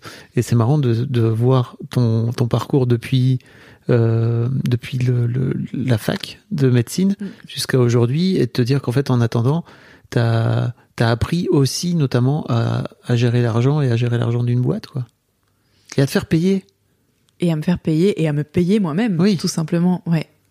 Il y a une conférence de Idriss Aberkan euh, qui, euh, dans laquelle il, il- il disait euh, If you're good at something, never do it for free. C'est une citation qui est pas de lui, mais il parlait de ça parce qu'il parlait des cryptos et euh, Donc si vous êtes bon, ne le faites jamais gratuitement. ouais, c'est ça. Si vous êtes bon si, dans un si truc. vous êtes bon à quelque chose, ne le faites jamais gratuitement. Et, euh, et ça ça m'a vraiment, euh, ça ça m'a ébranlé le cerveau. Quoi. Je me suis dit, mais tiens, euh, effectivement, enfin, c'est, je, peux passer mon temps à donner euh, mes contacts, euh, mon savoir, mais euh, en fait, le jour où où j'ai envie d'en vivre et de et de de faire grandir ma boîte et rayonner mon activité, il va falloir à un moment donné que je, mette un chiffre dessus, quoi. Hmm. Tu parlais au tout début de la conversation d'avoir créé un portefeuille. Et que tu étais devenue euh, une pro de l'investissement euh, financier. non, ça c'est ton interprétation. Moi, je sais pas. Tu vois les croyances autour de l'argent. C'est marrant parce que je pourrais avoir 2000 balles à investir et euh, le répartir en X%.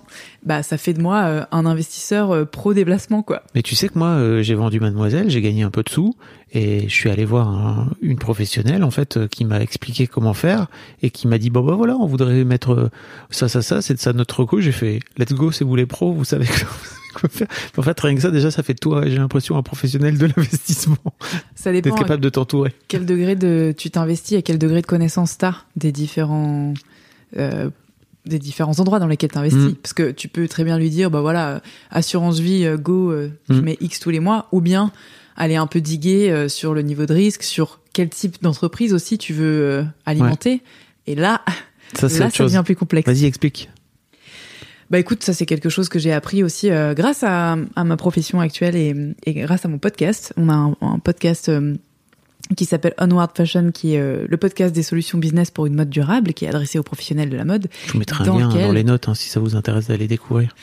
Bah écoute, en tout cas, on a fait deux épisodes sur euh, la question de euh, comment financer sa boîte quand on est une boîte à impact. Comment euh, voilà ne pas être dépendant d'investisseurs euh, qui vont euh, envoyer péter euh, toutes tes bonnes intentions à coup de KPIs euh, vénères sur des périodes courtes avec des taux de rentabilité exigés qui sont forts. Alors une boîte à impact pour expliquer, mais c'est une boîte à impact social, social ou environnemental. C'est ça.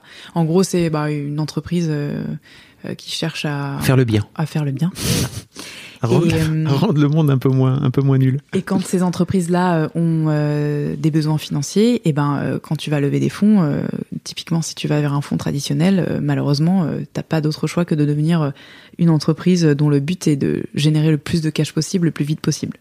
Et donc tu perds un peu tes principes éthiques généralement à ce moment-là. Et donc je me suis intéressée à cette question dans le cadre du podcast. J'ai euh, notamment eu la chance d'interviewer Eva Sadoun, qui est la fondatrice de Lita. Donc Lita, qui est euh, une plateforme euh, de d'investissement décentralisé en fait en direct. Donc tes 100 balles ou 100 000 balles, tu peux les mettre sur une entreprise qui a été présélectionnée pour ces engagements. Et donc évidemment, tu as une rentabilité qui est un peu inférieure à, à celle d'une entreprise classique, mais c'est quand même euh, tout à fait cool euh, en action, en obligation. Voilà, ça dépend vraiment de des, hum, des projets. Donc déjà rien que ça en fait, enfin ça m'a un peu mis la puce à l'oreille. Je me suis dit mais tiens, euh, si moi j'ai un peu des thunes à mettre, euh, que le niveau de risque est équivalent, que j'ai pas forcément envie de flouder euh, euh, Apple ou Coca Mm. ou Total, comment je fais? Parce que clairement quand tu files tes thunes à ta banque, euh, même si certains fonds sont étiquetés euh, ISR, donc euh, investissement responsable, et euh, ESG, euh, donc euh, environnement, euh, social et gouvernance, euh, tu sais pas exactement où ça va. Et je le sais puisque donc le deuxième podcast a été fait avec euh, un fonds euh, qui appartient au groupe Aviva euh, et euh, qui s'appelle Alliance for Impact, donc euh, qui est plutôt de cet acabit. Bref, toujours est-il que euh, je sais plus ce que tu me posais comme question, mais j'étais devenue la pro du patrimoine. Non, pas exactement, mais en tout cas, je me suis vraiment intéressée à ça puisque j'ai cherché à mettre un certain pourcentage de mon portefeuille euh, dans euh, des, des startups qui avaient besoin de fonds et que, euh, ben, de fait, j'en ai discuté et je me suis intéressée à ça pour ça. Et ça fait partie des choses dans lesquelles j'ai investi, ouais. T'as acheté des bitcoins? Alors j'ai aussi investi un peu dans les cryptos. Ouais. Euh, à vrai dire, je suis venue euh, aux cryptos euh, par la question des NFT. Euh, donc euh, moi j'ai vraiment fait le chemin à, à rebrousse-poil quoi. Je suis partie euh, d'abord de l'art, euh, des NFT dans l'art. Je pense Faut que que t'expliques un peu ce que c'est euh, Ouais. très rapidement parce que c'est. alors euh, donc euh, les NFT euh, ce sont donc des non fungible tokens. Donc euh, ce sont en gros euh, c'est une forme de, de crypto-monnaie quelque part. Donc alors attends, on va reprendre à la racine. La crypto-monnaie c'est une monnaie décentralisée, une monnaie euh, qui est virtuelle, euh, qui est certifiée par la blockchain. Donc c'est une monnaie qui est euh, créée euh, sur un système qui est crypté. Euh, et donc ce système, donc un- une, crypto-monnaie est, équivalente à une autre, c'est-à-dire que il y a un rapport de proportion. Un Bitcoin va valoir X Ether qui va valoir X Sol, par exemple, mais on peut échanger X Ether contre un Bitcoin ou X Sol. C'est exactement la même chose. Ce sont des tokens fongibles, donc ils sont échangeables. Les NFT, ils sont non échangeables. Euh, pourquoi? Parce que euh, ce sont des tokens qui ont une identité propre, donc ça peut être un acte notarié, euh, par exemple euh, un avatar euh, euh, dans un dans un jeu vidéo, Ouais. euh, un filtre euh, a une identité, il n'est pas échangeable contre un autre filtre. Euh, ça peut être aussi un morceau de terrain virtuel ou une œuvre d'art.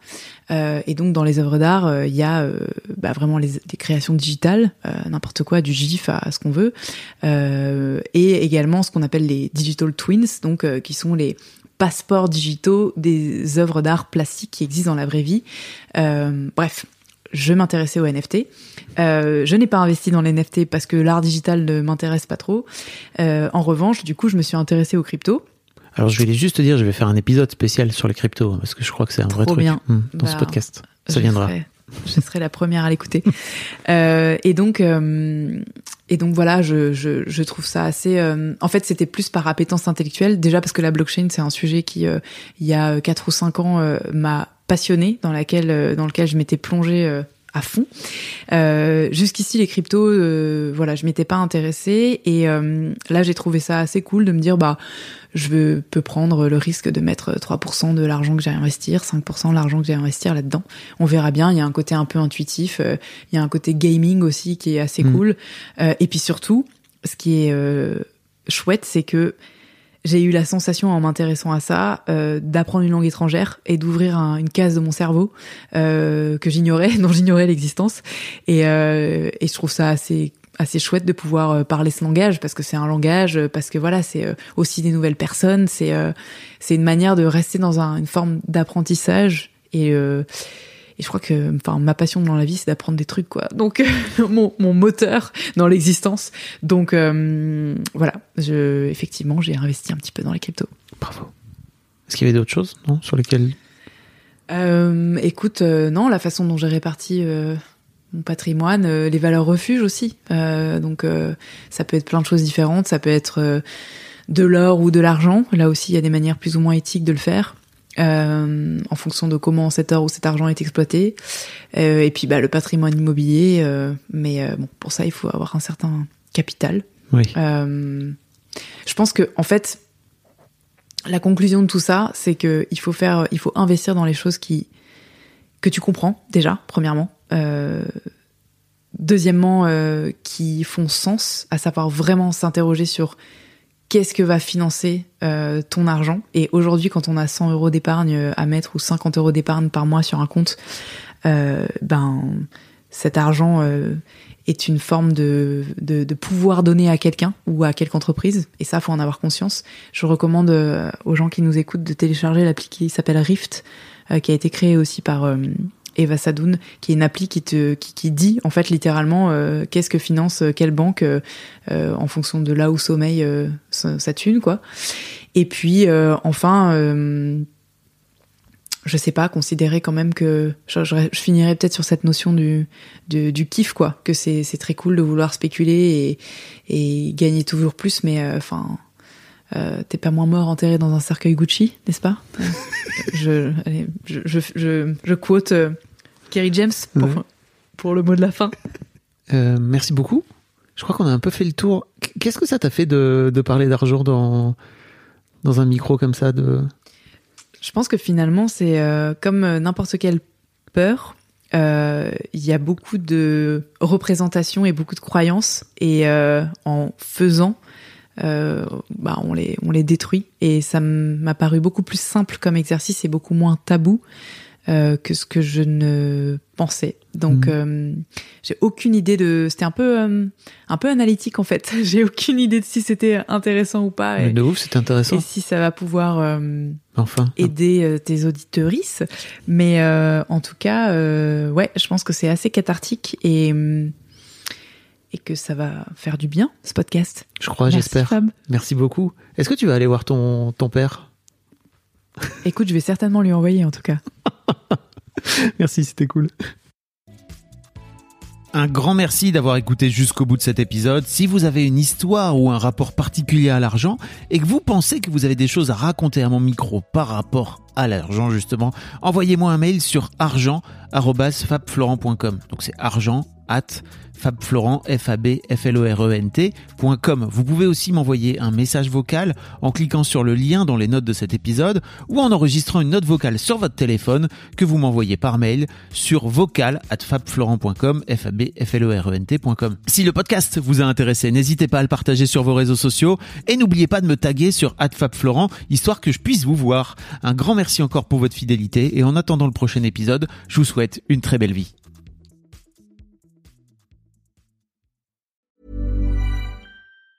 Planning for your next trip?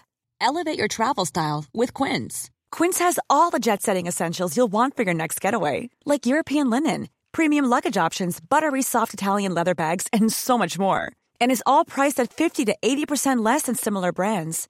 Plus, Quince only works with factories that use safe and ethical manufacturing practices. Pack your bags with high-quality essentials you'll be wearing for vacations to come with Quince. Go to quince.com slash pack for free shipping and 365-day returns.